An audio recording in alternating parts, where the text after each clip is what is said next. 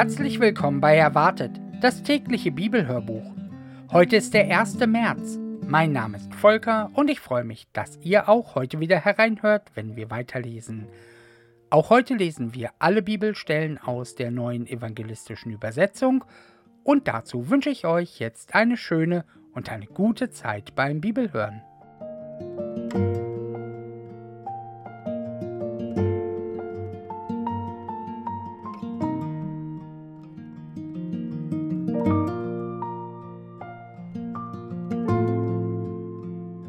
Drittes Buch Mose, Kapitel 24 und 25 Leuchter und Schaubrote Jahwe sagte zu Mose, Befiehl den Israeliten, dir reines Öl aus zerstoßenen Oliven für den Leuchter zu bringen, damit dessen Lampen ständig brennen.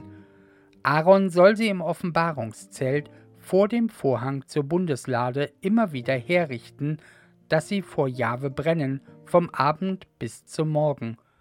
So soll es immer bleiben, von Generation zu Generation. Immer wieder soll er die Lampen auf dem reinen Leuchter vor Jahwe zurechtmachen. Dann sollst du zwölf Lochbrote backen, jedes aus 80 Gramm Feinmehl, und sie auf dem reinen Tisch vor Jahwe in zwei Stapeln aufschichten, sechs auf jedem Stapel. Auf jedem Stapel sollst du reinen Weihrauch legen, der dann vom Brot als der zu verbrennende Teil genommen wird. So wird es ein Feueropfer für Jahwe. An jedem Sabbat soll Aaron die Brote immer wieder neu vor Jahwe auflegen, ein ewiger Bund für die Israeliten. Das Brot soll Aaron und seinen Söhnen gehören, es muss aber an heiliger Stätte gegessen werden, denn es ist ein höchst heiliger Teil von den Feueropfern Jahwes und damit eine ewige Ordnung. Gottes Lästerung, Totschlag und Körperverletzung. Der Sohn einer Israelitin und eines Ägypters ging unter die Israeliten und geriet im Lager mit einem israelitischen Mann in Streit. Dabei lästerte der Sohn der Israelitin den Namen Gottes und verfluchte ihn. Seine Mutter war Shelomit, eine Tochter Dibris aus dem Stamm Dan. Man brachte den Mann zu Mose. Der ließ ihn einsperren, bis Jahwe eine Weisung für diesen Fall geben würde. Jahwe sagte Mose: Bring den Flucher aus dem Lager hinaus.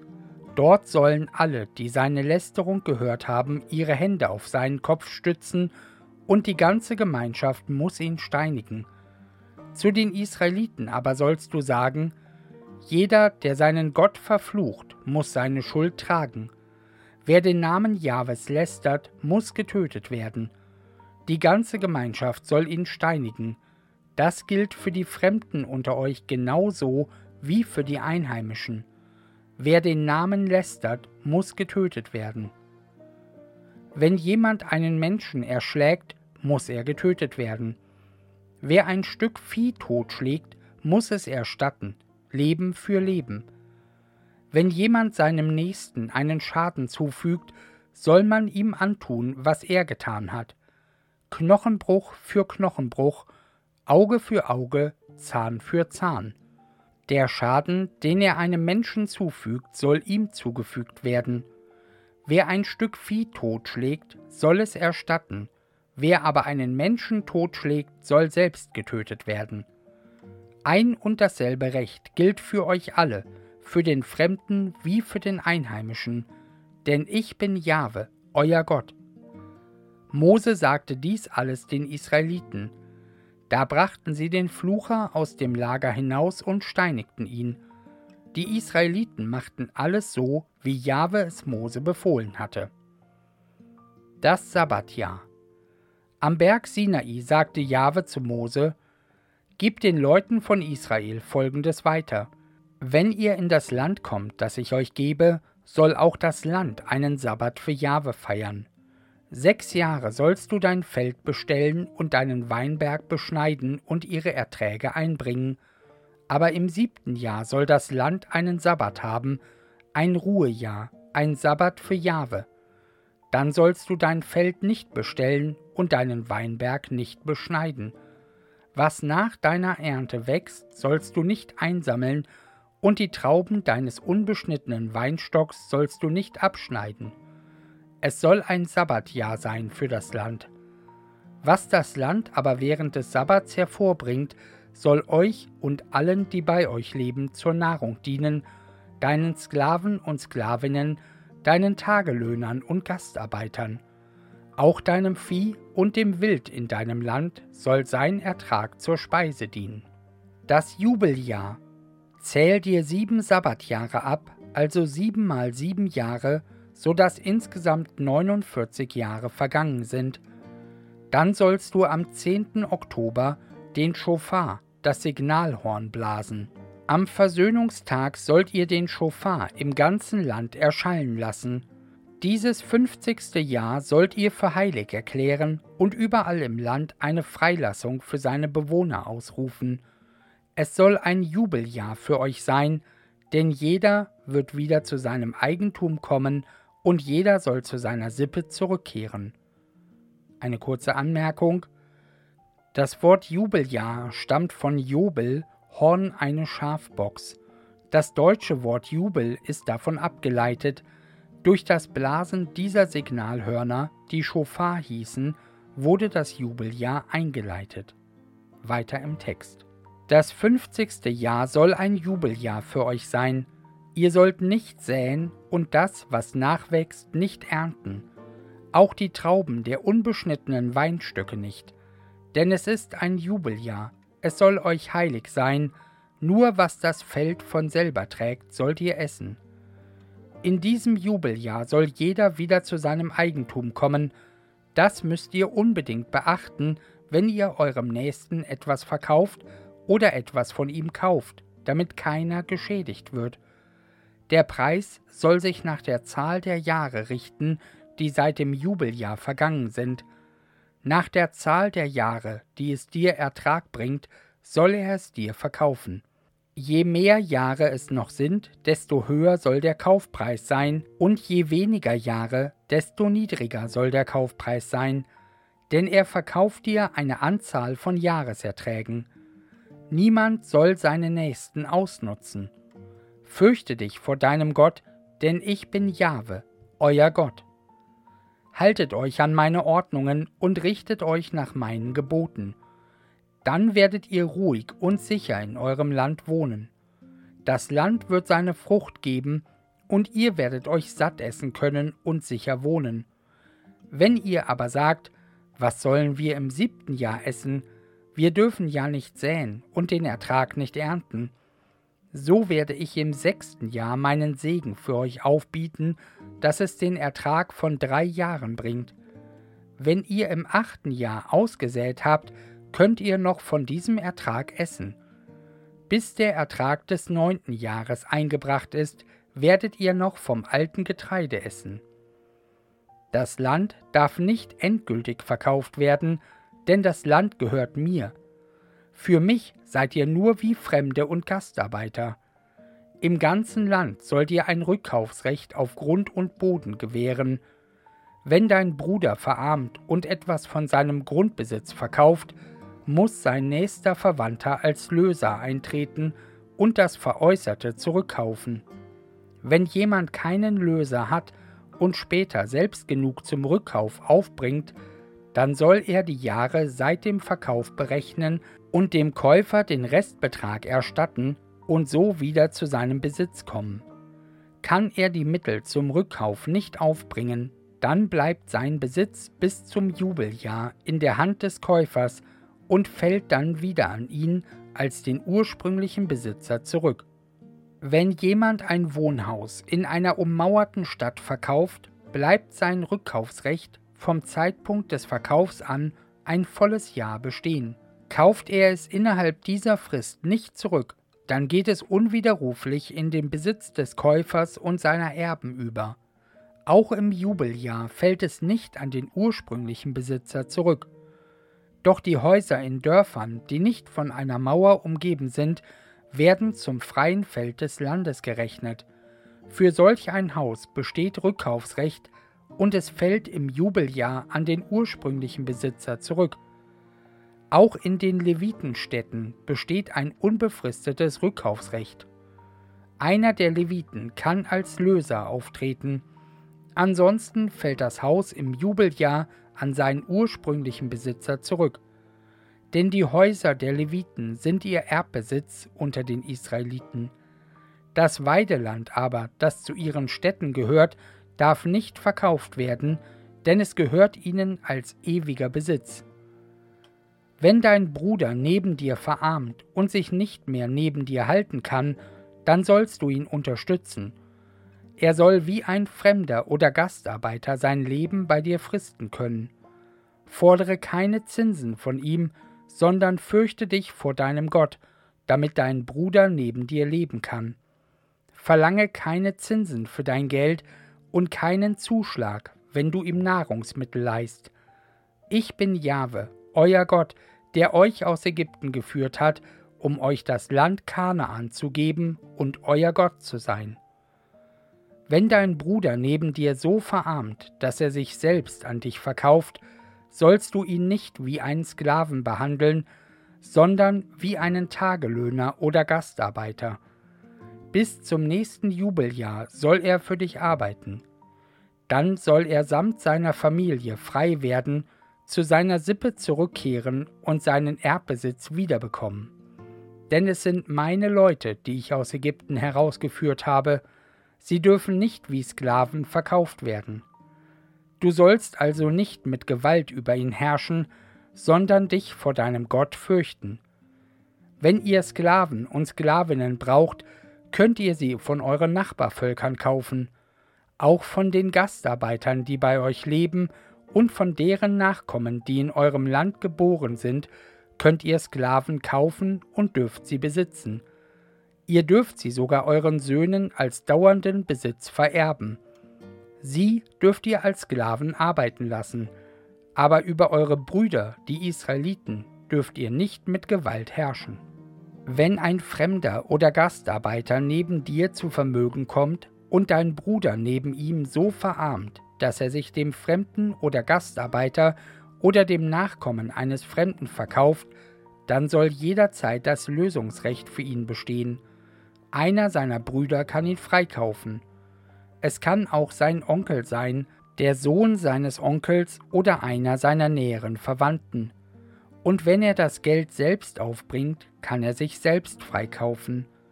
Er soll mit seinem Käufer von dem Jahr an, in dem er sich verkauft hat, bis zum nächsten Jubeljahr rechnen, und sein Verkaufspreis soll sich nach der Zahl der Jahre richten. Den Jahressatz berechne man nach dem Lohn eines Tagelöhners. Sind es noch viele Jahre, soll er für seinen Loskauf einen entsprechenden Teil des Kaufpreises erstatten. Wenn nur noch wenige Jahre bis zum Jubeljahr übrig sind, soll man es ihm anrechnen. Seinen Dienstjahren entsprechend soll er sich loskaufen. Sein Herr soll ihn wie einen Tagelöhner behandeln. Du darfst nicht zulassen, dass er wie ein Sklave behandelt wird. Wird er nicht auf diese Weise losgekauft, sollen er und seine Kinder im Jubeljahr freigelassen werden. Denn die Israeliten sind mein Eigentum, es sind meine Leute, die ich aus Ägypten herausgeführt habe. Ich bin Jahwe, euer Gott.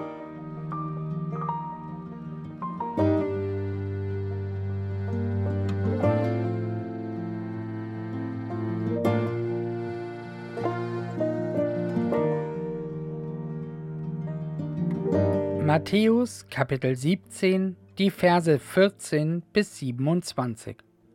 Mangelndes Vertrauen. Als sie zu der Menschenmenge zurückkehrten, kam ein Mann zu Jesus. Er warf sich vor ihm auf die Knie und sagte: Herr, erbarme dich über meinen Sohn. Er hat schwere Anfälle und leidet furchtbar. Oft fällt er sogar ins Feuer oder ins Wasser. Ich habe deine Jünger gebeten, ihn zu heilen, aber sie konnten es nicht. Was seid ihr nur für ein ungläubiges und verkehrtes Geschlecht? sagte Jesus zu ihnen. Wie lange muss ich denn noch bei euch sein und euch ertragen? Bring deinen Sohn her. Jesus bedrohte den bösen Geist, sofort ließ der von dem Kranken ab, und der Junge war geheilt. Als sie später wieder unter sich waren, fragten die Jünger Jesus, Warum haben wir den Dämon nicht austreiben können? Wegen eures Kleinglaubens, antwortete er. Ich versichere euch, wenn euer Vertrauen nur so groß wäre wie ein Senfkorn, könntet ihr zu diesem Berg sagen, Rück weg von hier nach dort, und er wird wegrücken. Nichts wird euch unmöglich sein. Als sie durch Galiläa zogen, sagte Jesus zu ihnen, Der Menschensohn wird bald in der Gewalt von Menschen sein, und die werden ihn töten. Aber am dritten Tag wird er auferstehen. Da wurden die Jünger sehr traurig.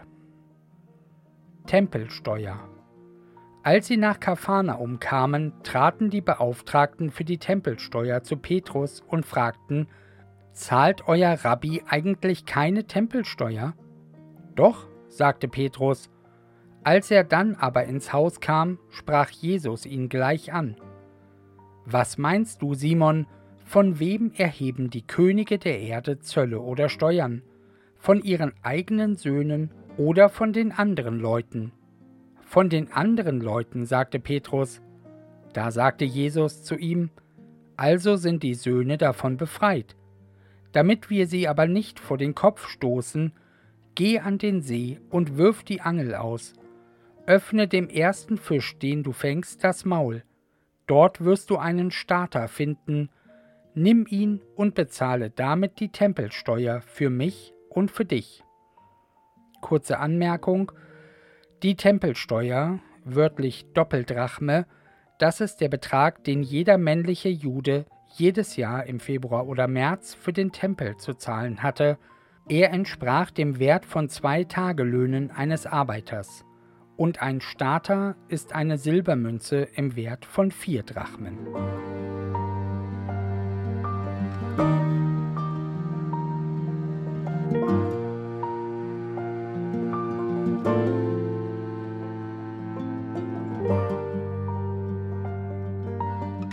Psalm 44, die Verse 10 bis 27.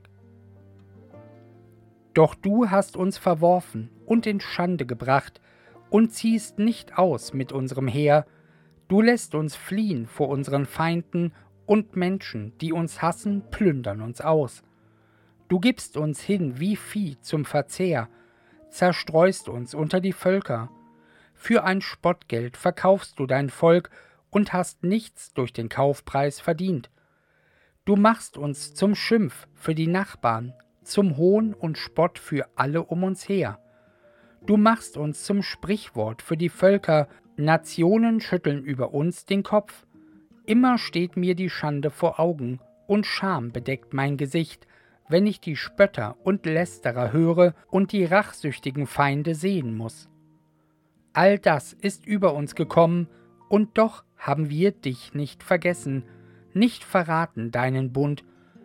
Unsere Herzen wichen nicht von dir ab, unsere Schritte nicht von deinem Pfad.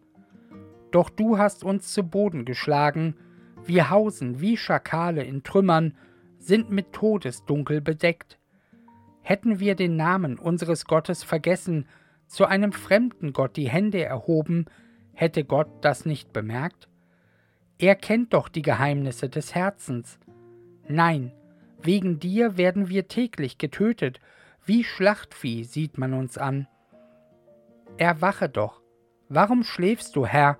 Wach auf, verstoß uns nicht für immer. Warum wendest du dich ab, vergisst unsere Not und Bedrängnis? Erniedrigt liegen wir am Boden, kraftlos hingestreckt im Staub. Steh auf, und komm uns zu Hilfe. Erlöse uns, weil du doch gütig bist.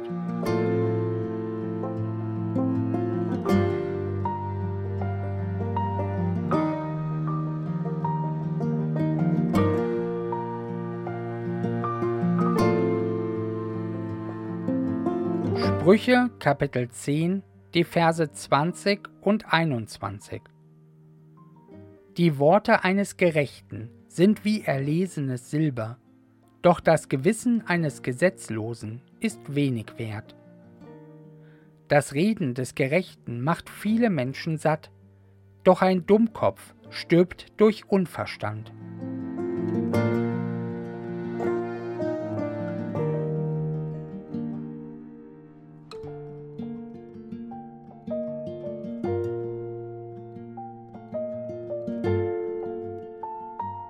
Soweit die Bibellese für den heutigen Tag und die Losung von heute steht in Psalm 63, Vers 8.